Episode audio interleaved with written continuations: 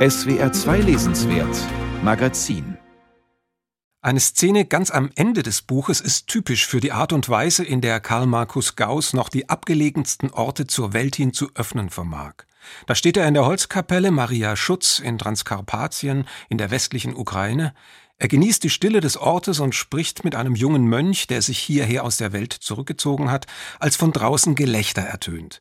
Die Mitreisenden starren auf ein Handy und betrachten wie gebannt das später als Ibiza-Video bekannte Dokument der Selbstoffenbarung des damaligen österreichischen Vizekanzlers Heinz Christian Strache. Darin ist zu sehen, wie Strache mit einer falschen russischen Milliardärin windige Geschäfte zu machen versucht. So legt Gauss in seinem Text die verschiedenen Wirklichkeitsebenen übereinander.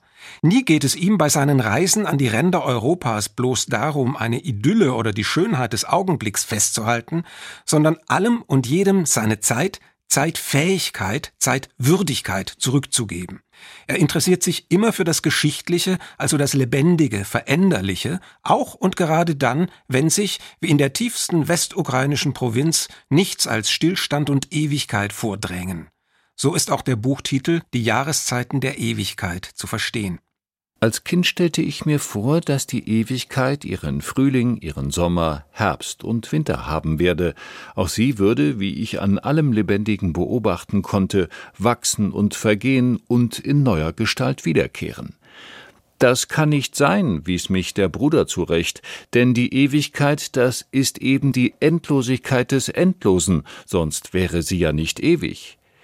Sie gefiel mir nicht, diese Ewigkeit, die Zeit war mir lieber, und ich bin ihr Anhänger geblieben, der sie gegen die Ewigkeit verteidigen will. Geschichtlich zu denken bedeutet, sich auf eine Zukunft hin zu orientieren, indem man die fortlaufenden Veränderungen und Verluste in den Blick nimmt. So sieht es auch die Jury des Leipziger Buchpreises für europäische Verständigung, die Gauss vor allem für seine Fähigkeit auszeichnet, kulturelle Verluste wahrzunehmen, ihnen jedoch den gewachsenen, historisch angehäuften Reichtum der Kulturen entgegenzuhalten. Insofern ist Karl Markus Gauss ein progressiver Konservativer, ein traditionsbewusster Linker. Als Gesellschaftskritiker schreibt er gegen den Verlust von Wörtern und den Verfall der Sprache im Wohlmeinen ebenso an wie gegen den Verfall der Werte im Relativismus, den Verfall der Sitten in öffentlichen Verkehrsmitteln oder im Kino und immer wieder gegen Neoliberalismus, neue Medien, Zeitgeist und österreichischen Chauvinismus. Erhellend ist vor allem seine Sprachkritik, etwa dann, wenn er ein klangvolles Wort wie Muttersprache verteidigt, das im Dienste von gut gemeinten Gleichheits- und Gerechtigkeitsabsichten zur Erstsprache herabgewürdigt werden soll, als ob eine Zahl den Reichtum der Leiblichkeit ersetzen könnte.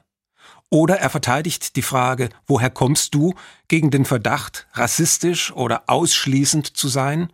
Könnte sich darin nicht auch eine freudige Neugier verbergen? Wer für Gleichheit eintritt, muss erst einmal die Differenz würdigen, sagt Gauss. Was sollte denn gleichwertig sein, wenn nicht das Verschiedene?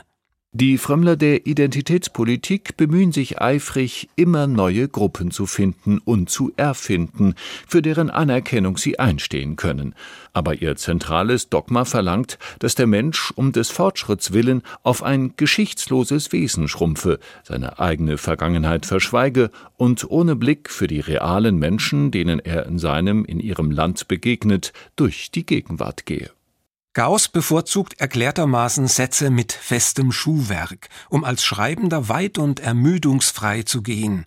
Das ist auch notwendig für einen, der seit vielen Jahren die Ränder Europas bereist und sich in seinen Essays und literarischen Studien stets für die sprachlichen und kulturellen Minderheiten des Kontinents interessiert hat dass er, der sich früher einmal mit dem Schmähwort Minderheitengaus herumschlagen musste, inzwischen gelernt hat, dass die Minderheiten Europas nicht besser sind als die Mehrheiten, ja dass es selbstgerecht und vermessen wäre, dies von ihnen zu erwarten, ist leicht einsehbar.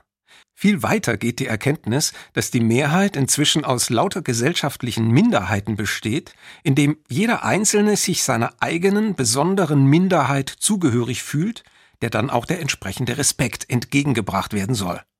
Dagegen setzt Gauss auf die Kraft der klugen Einsicht, auf Bildungstradition und die lebendige Vielfalt der Kulturen. Dafür bekommt er völlig zu Recht den Leipziger Buchpreis zur europäischen Verständigung.